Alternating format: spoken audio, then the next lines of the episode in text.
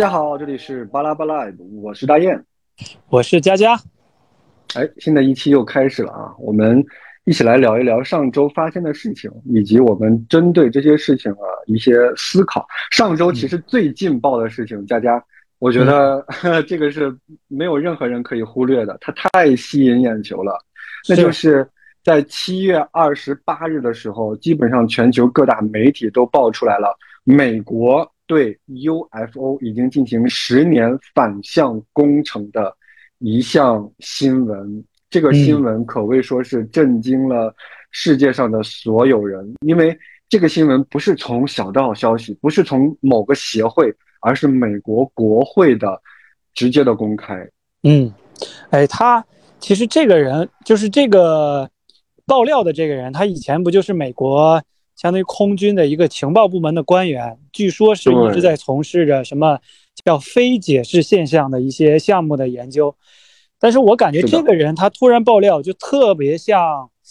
之前的那个斯诺登爆料的那个对美国的，对，是的。所以说，你看，就像这种事情，就是真的真正出现在我们眼前，因为之前都是捕风捉影的嘛，对吧？嗯。啊！但是这一次就是美国政府，他们就是直接拿出证据来了。虽然说这个证据没有公开，但是已经从他们官方就已经说，我们已经破，就是找到了这种迫降的外星人飞船和外星人的一个尸体。这种情况真的让我们就是每个人，至少我们这些年轻人啊，就是多多少少会有一些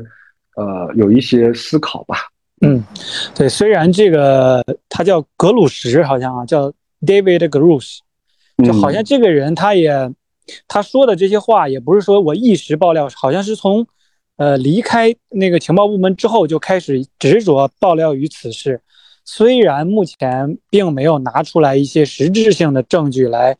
比如说影像，对，比如说是真正的标本遗体那个尸体的标本，并没有公开。但是我觉得这个事情既然拿到国会上来讨论，说明他已经不是。个人那种花边的新闻的事情了，就已经上升到一个国家，或者上升到全人类命运的一个大的方向上去。是，那也就是说，我们现在就是等一会儿我们讨论的任何感受，我们都是基于一个事实，就是说，包括我们现在，说实话，即便没有这个，我们也坚信肯定有外星文明的存在，对吧？只不过是或早或晚，我们或需到或知道他们的文明、他们的科技，只不过是早晚的事情。包括，包括我们中国的一些大流，他们的这种巨作《三体》啊等等，都其实都已经给我们打开了各种各样的脑洞，也唤醒了我们每个人的明智。相信这一天，其实如果美国已经啊证实了这一天其实已经到来的时候，我觉得我们作为地球人。啊，作为人类文明的传承者，作为中国人，尤其是这种华夏儿女啊，想要发扬我们民族，要让我们民族屹立在世界民族之林的这些人，我们一定要有所思，一定要思考一下，我们究竟我们现在到底在干什么？嗯，哎，你你觉得有外星文明对我们目前来说是一个好事儿还是坏事儿？这个取决于外星文明是是怎么样的一个外星文明。对，因为对，我觉得这很关键，就取决于他怎么看我们，是吧？对对，如果说是他们觉得我们就是一个实验体，然后每天给我们投喂一些关键的技术啊，比如说什么量子碰撞啊，我们这种 没有解决的这种。人类世纪难题呀，对吧？给我们投喂一些，包括爱因斯坦的这种相对论的这种呃大脑的迸发，有可能就是他们投喂的一点知识。为什么这么多年只有他想到了这个问题？哦，可能就是就是他投喂了一些信息过来。哦，嗯，而且我们中华五千年的文明，我个人感觉就是还是出了非常多的大家的。为什么我们没有想到？哎，对，其实刚才就是大雁你说的这个也很。启发我，就是突然，如果把我们现在所做的这些事情，这些每天呃忙忙碌碌，然后呃撞得头破血流的这些事情，放到这种呃人类命运共同体的维度里，就感觉好渺小啊，好没有意义。你知道吗，大家就是这个信息，呃，就是美国的这个 U I 发现 UFO 的这个这个这个这个信息，呃，出来了之后，这几天我偶尔就是脑袋里就会浮现一些思考，就是我也是这是想跟你和想跟呃听众们一起来讨论的。这个思考是什么呢？就是这个外星文明，首先啊，我们认定它是有的，这是存在的。如果这个外星文明真的能够给我们人类带来带来福音、带来福祉。它的存在首先就会激起我们人类文明的一个改变，它不可能是波澜不惊的，它不可能是对我们没有任造成没有任何影响，这是不可能的，对吧？这首先这个立论是肯定存在的。那对我们影响就有两方面了，一个是好，一个是不好，肯定就这两个方面，不可能再有其他的，就是什么好与不好并存。我个人感觉是不不不不太可能，一个是好，一个是不好。好的呢，就是说它给我们带来更多的资源。如果他给我们带来了更多的资源的话，那也就是说，我们现在做的任何努力，可能都不及他给我们投喂的那一点信息，或者是那一点技术。如果说是另外一个方面，如果说是他给我们带来不好，那这个不好很有可能就是毁灭性的，就跟大刘的《三体》里面的黑暗森林法则一样，他就要摧毁我们这个文明，他就要掠夺我们的资源。我们的任何资源，水资源、矿物资源、稀有金属资源等等等等，包括我们的大脑、我们的精神，这可能就是他们想要掠夺的东西。那对，那他们既然有这个科技探测到我们人类文明，那也就是说，我们在他们面前可能不值一提，可能就是就就像《三体》里面说的，就一个质子，可能就直接能够锁死我们的所有的技术。不管怎么样，这个他们会对我们造成好与不好的。这种影响，那对于我们来说，我个人感觉，如果说是好的，那我们的努力，我们现在的努力，可能就是 百分之九十九九十九九九九九点九的人所做的事情，与放到这个维度上是没有意义的，没有任何意义的啊。大部分或者说是我们的百分之九十九点九的努力，可能都是贡献给目前的利益既得者。嗯，因为那些利益既得者一直在鼓吹我们什么？鼓吹我们要努力啊，要奋斗啊，要团结啊。团结什么呢？对吧？团结努力什么呢？无非就是我们创造出来的价值，然后被掠夺走，也不是被掠夺吧，打引号的掠夺吧。嗯，因为他们鼓吹的是奉献啊，那我们奉献给谁呢？奉献这个集体，那这个集体到底是，就是就是就是就是就是是是是是是怎么样获得这个？就是。要给这个民族，或者是给人类，这都是一种奉献。为什么不谈我们自己？对，其实现在很少，就是有很少的声音来说出，比如说人类发展的，或者是这种生命发展的大的问题了。大部分我们现在比较积雪的，什么时间就是金钱，效率就是生命，还有就是我我最近。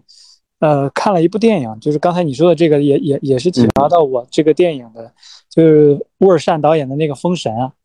嗯。然后，然后小时候看《封神演义》的时候，不是以前有一个《封神榜》的电视剧，好像。是的。小时候看的时候，并没有觉得，并没有看懂里面的含义。其实，呃，这一次看完之后，然后又在网上看了一部分解读，突然意识到，原来，原来就是就是。从古人开始，这种，呃，人类层级和组织上的问题就已经成为人类互相斗争的主要主题了。你看《封神》，他是他说什么？《封神演义》啊，我们说徐仲林那个，他说的是仙、神、人这三个，但是仙就是最高层级的，什么，嗯，元始天尊的师傅了。嗯，呃，在《封神》里面，那个陈坤演的叫元始天尊。元始天尊是，呃，比较高 level 的，但是高 level 的上面还有一层，那只有三个人，然后名字我我好像记不太清了。然后下面是元始天尊，元始天尊代表的是禅教，然后跟他平行的还有截教，还有人教。那封神的意思就是，啊，那现在这个人太多了，或者是现在的神太多了，好，怎么管理呢？那就要设立一个机构，那就叫天庭。好，有了天庭，那怎么来把哪些人招到天庭里来呢？那在人间来一场这种朝代的更迭吧，就是商周大战。嗯，然后这些所谓的之前的还不是神的这些异人，在现实世界里互相打，打赢了或者是打输了，死了之后魂魄被封神榜吸走，然后你就在这个榜上有名，把你封成哪哪路的神仙，就就差不多是这样。其实我我想说的是，即使是这种朝代之间的更迭，这种历史剧目性性质的这种斗争，也是为了人类组织上的一些管理。其实它也不是说，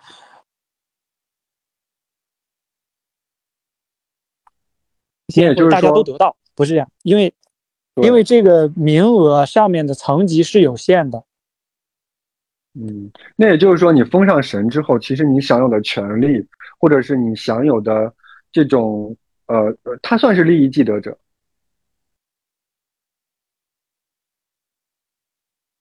呃，我刚才没有。信号可能不太好。对我刚才想说的是，就是说，呃，这些人他选出了神，那这些神对于就是我们看到，就是扁平化来说，他其实就是管理者或者说是利益既得者。嗯，然后他享有人没没有的权利，对不对？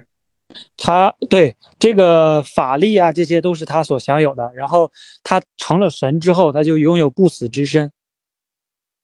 嗯，那这不死之身对于人来说，它就是美好的向往啊。意思就是，你不会生老病死，你不会有病痛，对不对？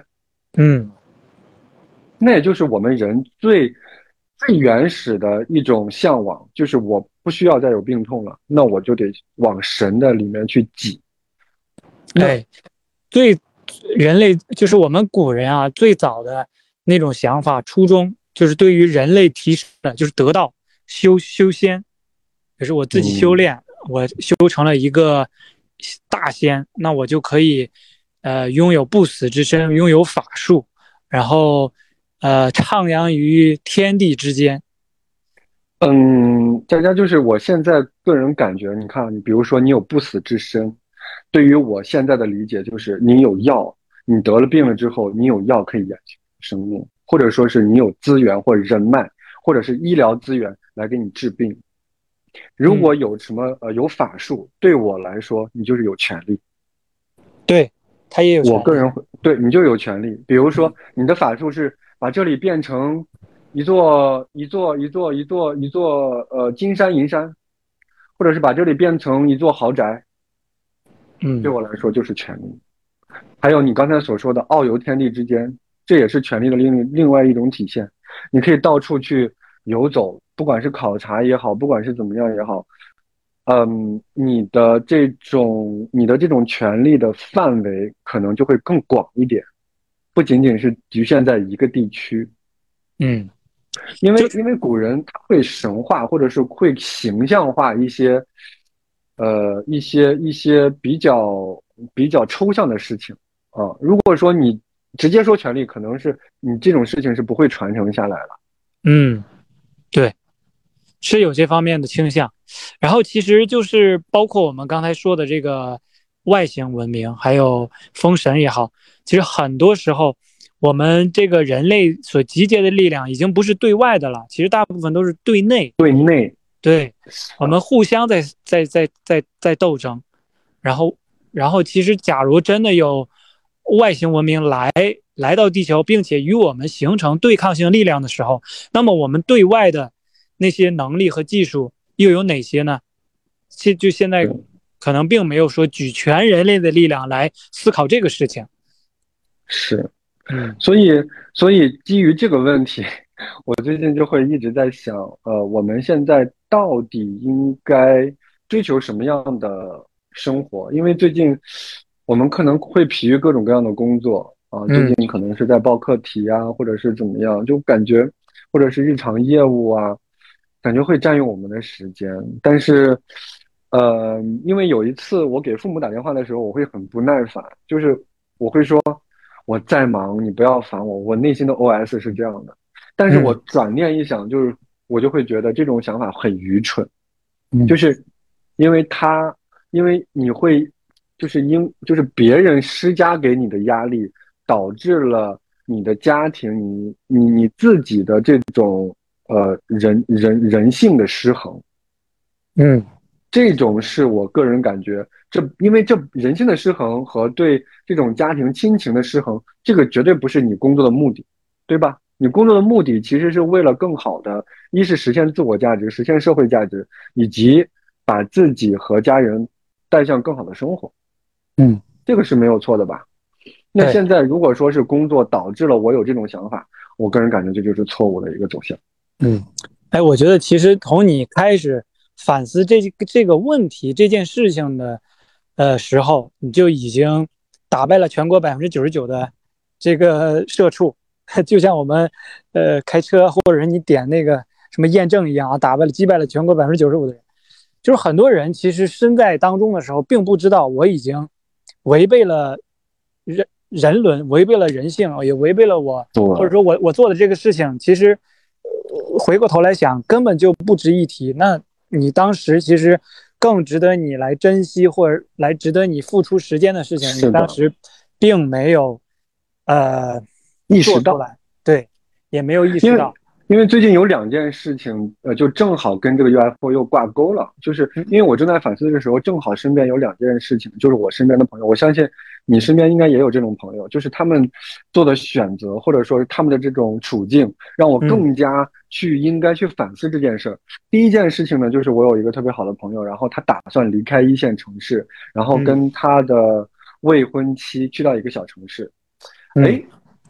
他他会来问我，就是说他要不要放弃目前的工作？嗯嗯，我就是我们在讨论的时候呢，我就会给他提一些，就是说我也想跟，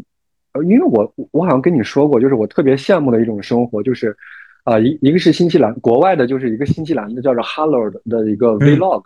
嗯，他是在新西兰，然后跟他女朋友相识、相恋、买房。呃，收养狗狗，现在一直到生孩子、装修、整顿自己的这个这个这个小花园，哇，我是超级的羡慕，因为我感觉是他是找到了人生的真谛，他是找到了这，就是人生的价值。我非我我我在这里真的是实名羡慕他们家，我也推荐给大家，如果大家可以去呃 YouTube 或者是去啊啊 B 站上都可以搜到叫 Harlow 的 Vlog。呃，新西兰的，然后第二个国内的呢，我我我不知道你看没有，叫三宋，啊啊，三宋和他女朋友呢也是，三宋呢是一个三宋的世界吧，我忘记他叫什么了，我一般会叫他宋哥，我们在弹幕上都会叫他宋哥，就是三宋跟他女朋友呢也是在淄博，在一个非常小的城市，他也是放弃了北京的工作，然后跟他，呃，特别可爱的女朋友，呃，就在淄博这种小城市生活下来了。呃，跟他的父母呢，也是一碗汤的距离啊，生活非常的滋润。每天拍的那些 vlog 啊，就是，呃，正常上班下班，然后去享受生活。我个人感觉，所以说我把这些东西，我就反馈给我那个想要离开一线城市的朋友，我就会告诉他说，要想清楚你想要什么样的生活，因为你在一线城市，如果一线城市给不了你。一个很好的保证，那个保证就是实现你的人生价值、社会价值，还有自己的家庭和呃和和和和，就是走向幸福。如果实现不了这些的话，你在这里无非就是一个干电池，你用掉了之后就用掉了。对于他们来说，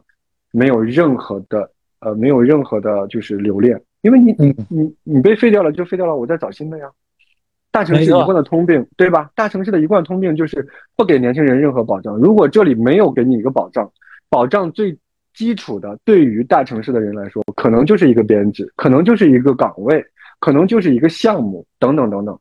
如果你在这里没有这些，他没有保证，你觉得自己在这里付出非常的痛苦的话，我个人感觉你没有任何理由留恋在这里。对，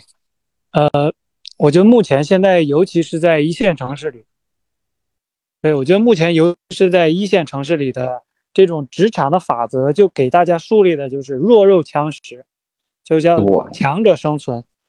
对，也许真的是他就给你谈奉献呀，他就给你谈画饼啊，对不对？嗯，就是也许真的，呃，就是为什么这件 UFO 这件事情会警醒我们，就是让我们有点醍醐灌顶的感觉，就是也许真的我们意识到有外星文明存在的时候，大家才会回过头来想一想我们。目前到底在干啥？对我们就是何何为人，也也也会想一想，我们走了这么远是为了什么出发？可能真的是我们走着走着就忘了一开始出发的目的了。是因为目前外星文明可能就约等于世界末日，这是悲观的一种看法。哦，可能就约等于，因为如果真的世界末日那天明天就来了，那你的人生价值有没有实现？你是想跟谁一起牵着手走向世界末日？你又是想要放弃什么？对不对？嗯。还说你是想死在工作岗位上，报完这张卡，送领导上正处，送领导上正局。嗯，啊，也许是我们对，也许是我们格局太低了啊，我们太低了，我们的认知不够，可能是。是的，有可能我们在实现别人的价值的时候，我们在奉献的时候，可能会实现自我的价值，但我觉得这是最愚蠢的。因为这是一定要自己想清楚，一定要自己的从内心的炙发起，就是每个细胞发出炙热的那种信号，就是说我一我要我要成为世界上，就是把这件事情干成，那我这辈子死而无憾。哎，我觉得前一段那个严宁对于一个博士的一个面试就特别特别击中我，嗯，我当时还发了一个朋友圈，我不知道你没有看到，特别击中我。他是对我们一个博士的质问，我觉得这也对于每一个人都是一个灵魂拷问，就是说这辈子你做什么样的事情，你做完了你才会死而无憾。嗯，我觉得这，我觉得这值得每一个人去思考。对，我觉得，而且就是就像现在，无论是做研究也好，还是说我们找工作，或者是我读书也好。这个问题就是我们每个人都要面对的问题，就是你一定要思考好，我到底想成为什么样的人。其实我特别推荐大家去看一下那个《封神》，它里面同样有一句话是这样说，就是李雪雪健老师的他演的那个姬昌，他给他的儿子姬发说，姬发是在殷寿这里，就是商纣王这里来当质子。然后其实他已经被商纣王 PUA 的很严重了，他可能对于一些是非已经分不太清楚了，但是他还保保留了一丝善良内心。然后就是李雪健老师饰演的姬昌对他儿子姬发说：“你是谁的儿子不重要，你是谁才重要。”是，哎呀，我觉得这句话真的是很、很、很、很通透啊！就是这个，就是你。就是你是谁，它的隐含的意思就是你要做成什么样的事情，你要达成什么样的价值，你，你，你究竟你就是你究竟要完成什么样的使命，这就是你，因为一个人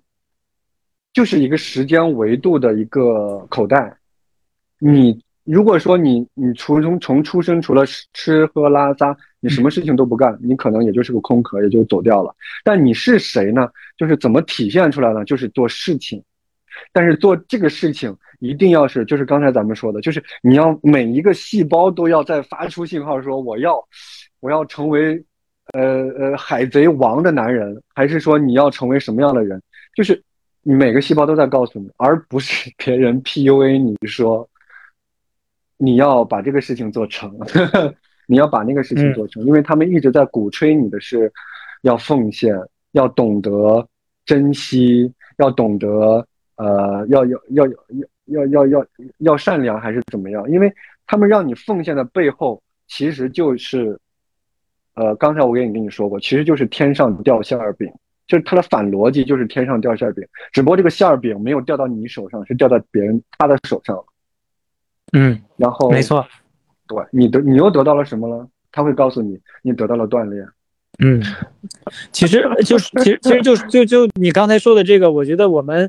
就很俗套的说吧，现在很多的价值观的导向都是让大家来追名逐利的。对，我奉献，对对对，追名逐利，对，没错。啊，我如果奉献不了，那我们怎么来达成？这个追名和逐利的目的呢？那我可能会要求别人奉献，我把你加到我的这个队伍里。哎，我们是一个什么一个团队？我们要做这个那个。但其实我们在做这件事儿之前，要想一想，我们为什么要做这件事？这件事与，呃，社会或者说与我们这个整个的人类有什么作用的？那已经身在环境里很难来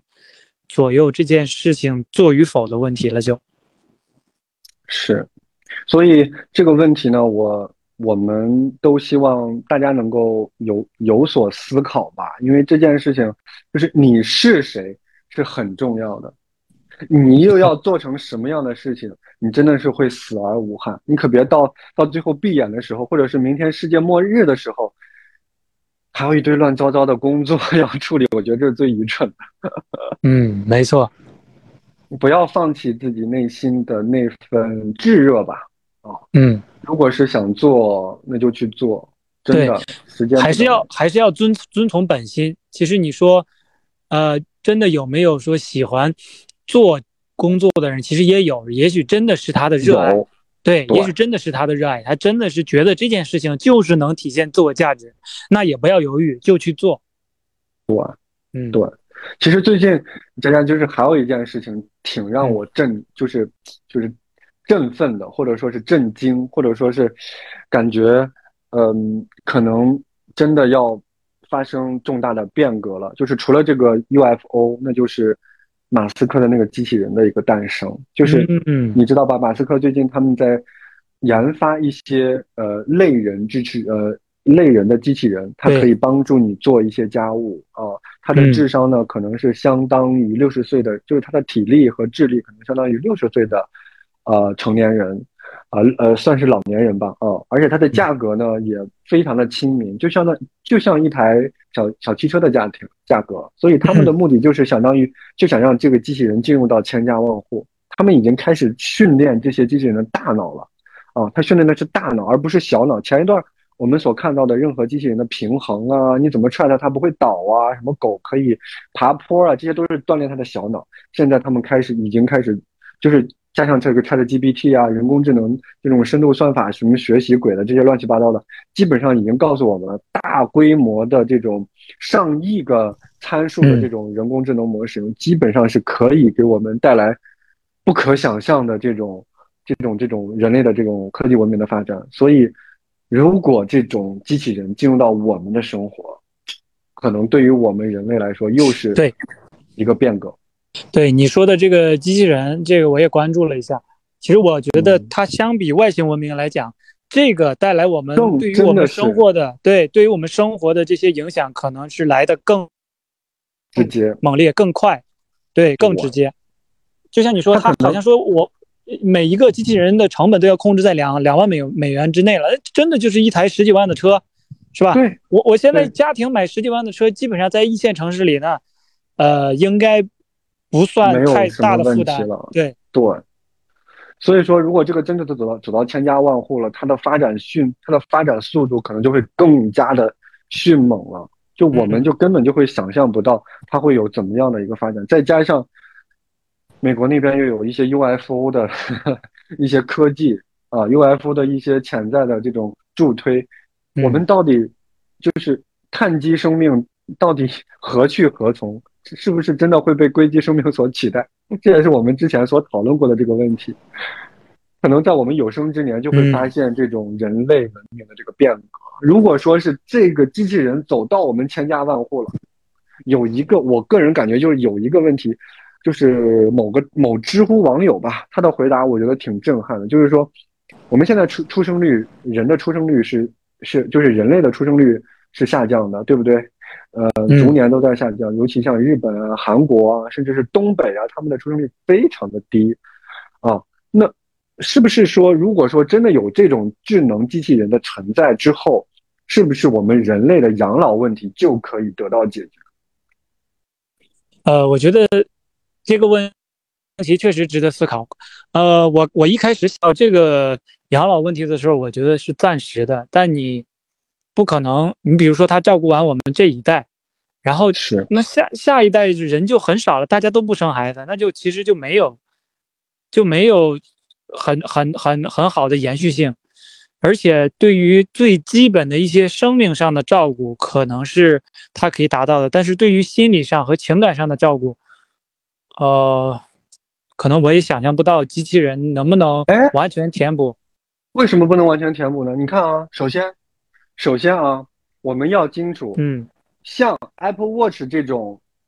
直接采集我们人类生命数据的数据点的这种机器，可能会越来越多。它现在知道我们的心率，知道我们的呼吸，知道我们的血氧饱和度，到后来甚至有可能会实时的监测我们的血糖和血压，这个是我们肯定的。在我们有生之年，这种技术肯定会出现，对吧？这种基本的生命生命体征的这种采集点，对于这种电子电子科技，目前来说应该是就是指日可待，只不过就是时间成本问题。好，如果这个信息是可以获得的，也就是说我们把这个信信息投喂给机器人，那这个机器人它它是一个你它是你的一个服服服，它是你的一个就是家里的仆人啊，你给它设定的是仆人的这种关系。好。那他这个仆人呢，他就会实时的知道你的生命任何体征，对不对？那也就是说，他如果你一旦有生命体征的这种危险信号出来，包括你摔倒了啊，包括你心跳，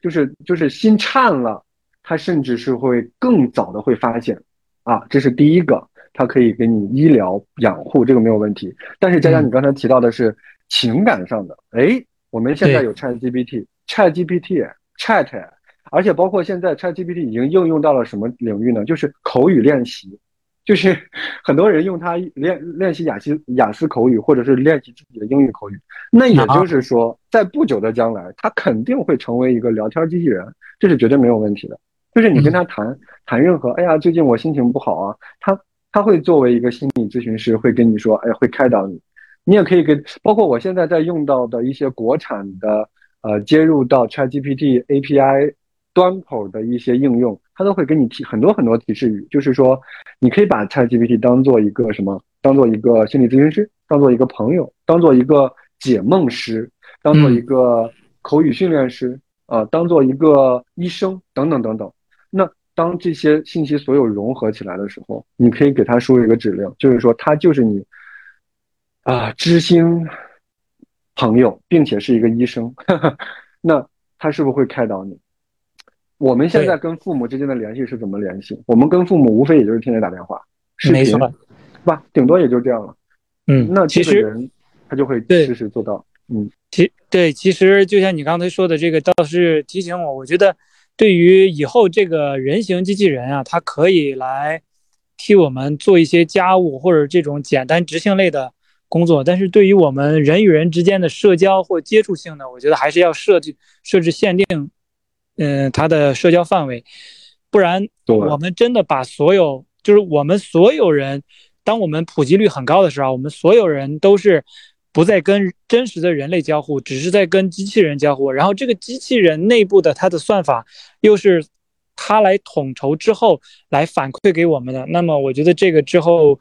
呃，距离人类走向呃和硅基生命的大战就已经不远了。对，这里有两点我还想补充一下，就是说，第一点，就是我们忽略了前不久刚刚发布的 Apple 刚刚发布的 Apple Vision Pro，它的测评我相信大家都已经看到了，它是可以就是全息的让一个实体三 D 的，就是活灵活现的呈现在你眼前。如果这个跟大数据模型就是 ChatGPT 这种 GPT 生成式的机器人一结合的话，它。真的可以，就是散发出，就是超乎你想象的一些事情，这是，嗯，对吧？这个是我们基本上是呃不可避免的，就是也是指日可待的事情。我相信那些硅谷的那些 大牛啊，他们那些天才啊，绝对都早就已经想象到了。这是第一点。第二点呢，我还想补充一点，就是说我们目前这个世界，它是基于碳基。生命所规范的世界，包括道路啊，包括这种物流啊，包括轮船呐、飞机啊，这些都是运载碳碳基生命的。如果你想想啊，刚才如果是生，就是这种硅基生命、机器人的一个存在，如果是一个硅基硅基生命，那它想要呈现的世界，因为它绝对不需要汽车，对不对？没错，如果他要自己就跑了，对，他自己就跑了。如果是你想一想，如果是一个硅基生命，它有大脑的话，它要构建世界，它会构建一个什么世界？它就像，就比如说，它要做呃这个呃这个麻酱豆腐，它要做这个麻酱豆腐投喂给这个碳基生命，因为这个碳基生命它现在它现在已经躺那儿了，四肢发达了，就跟那个黑客帝国一样，我就躺那儿了。那你现在要投喂它，你可能就只需要营养液就行了，或者说是你只需要，比如说你就要做麻婆豆腐，我只需要麻豆腐啊。还有一些什么 葱姜蒜呀，那这那这些葱姜蒜怎么办呢？好，有菜地，那这些菜地的种植方式绝对不是我们碳基生命的种植方式，它是硅基生命的种植方式。每一颗碳的数据采集点，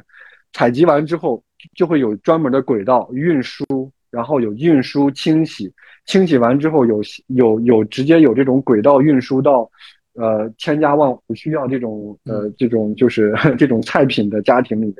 那拿到之后呢，直接这个机器人拿到之后，直接就处理，处理完之后就进行炒炒炒，炒完之后再投喂给碳基生命。哎，就像但嗯，刚你说的炒炒炒，这个我觉得都不有不一定炒炒炒了，它可能就真的跟我们养细胞养小白鼠似的，它我们比如说这个人缺生理盐水，就给他打生理盐水就好了，缺糖了打糖。缺什么这个钙了，补钙就行了。补钙，什么菜呀，这些全部通通的节省掉，不用对，不用再这个烧燃气炒菜了。对，这就是一个硅基生命视野里面，我们碳基生命的一个存在应该如何去抚养的一个方式。它已经不需要我们现在这个数据了，呃，我我我们现在这个世界了。对，所以对于我个人而言啊，可能我还没有预见那么远的未来。我个人而言，我觉得这个人工智能是要限定在一一定智能范围内的，它才可以跟就是服务于人类。以目前来看，如果真的是让它百分之百赋予人类这种百分之百的大脑的这种智力，呃，那确实真的很危险。你相当于是创造了另外一个造物者，或不不叫造物者吧，另外一个主宰者。你没错，你在小范围内。可能我们目前还可以掌控，但是真的，当我们的人类繁衍力也没有了，然后战斗力也没有了，那人家就开始要主宰这个世界，我们就成了一群小白鼠，成了一一一培养皿的细胞。对你说的，就是突然就激发我，就是你刚才所说的培养皿，我们现在对待微生物就是这样对待的呀。我们它需要什么营养物，我们就给它添加营养物就可以了。不需要我们再去看，就是目前的这种投喂我们人类的这种方式啊，我们还通过麻婆豆腐去摄入 豆制蛋白啊，通过煎牛排设置这种呃这种动物的这种蛋白，不需要了，到时候直接就给你输入就可以了。哎，你说我们开个脑洞，你说我们这种我们自诩为高等生物啊，我们就暂且自诩为高等生物，你说我们这种生物的产生会不会也是当时就像我们现在这些？呃，培养的细胞和微生物，他们当时想创造的，他们所谓的人工智能呢？然后只不过我们合成了一个生命体，呃，逐渐失控了，然后慢慢的开始主宰了这个世界。因为一开始人类登场的时候也不是主宰者，那时候还是大恐龙。对，那个时候可能也没有，或者说是我们再想再想远一点，有可能那个时候就不是什么碳基生命。有可能以前是什么另外一种基的生命，不小心创造出来了碳基生命，我们碳基生命又不小心创造出来了有意思了啊！对，因为硅基生命才能够，嗯，不需要那种什么二维空间啊，或者是什么气压的影响啊，或者是那种温度、湿度，不需要，它可以穿越宇宙，我们不行，碳基不行。是的。而且就还有一，而且还有一点，我还想补充一点，就是说，我们这个 ChatGPT，我们现在目前来说，给它投投喂了，好像是一点七亿个参数，对不对？一点七亿个参数，那我们就已经不知道它发展何去何从了。那谁知道，如果我们给它投喂到一点七亿亿个参数的时候，它有可能就会发生质变，嗯，然后那种质变可以逃。逃逃掉我们人类的监视，对，完全的自主学习，完全的自主学习，而且你封杀不掉它了。是的，呃，普通的人脑已经没有办法来制衡它了，只能拔电源了。可能电源也不需要，我估，嗯，这个就很难讲了。哎呀，好吧，那我们今天其实多多少少从呃机器人啊、UFO 啊，我们这一期可以说是开了一期比较大的脑洞。但是这期脑洞呢，我们确实也是从我们自身的呃这种生活处境以及身边的朋友、同学他们发生的事情所引发的一系列的思考。那这些的思考呢，可能未来的我们看起来会很可笑，那大家可能听起来也会觉得这两个 SB 在这聊什么，对吧？但是我觉得我们记录这个事情，对于我们来说是非常有意义的。如果说我们启发到你了，那我们真的是，我们感觉会非常的荣幸。但如果说让你们觉得没错，呃，至少我们现在还保持着，呃，不要忘了为什么出发的那种警醒感，也希望能够跟诸位共勉吧。是，那最后，最后呢，呃，我跟佳佳就一起再来质问一下大家，你这一生做什么样的事情才会让你觉得不虚此行？好，就到这里，拜拜，拜拜。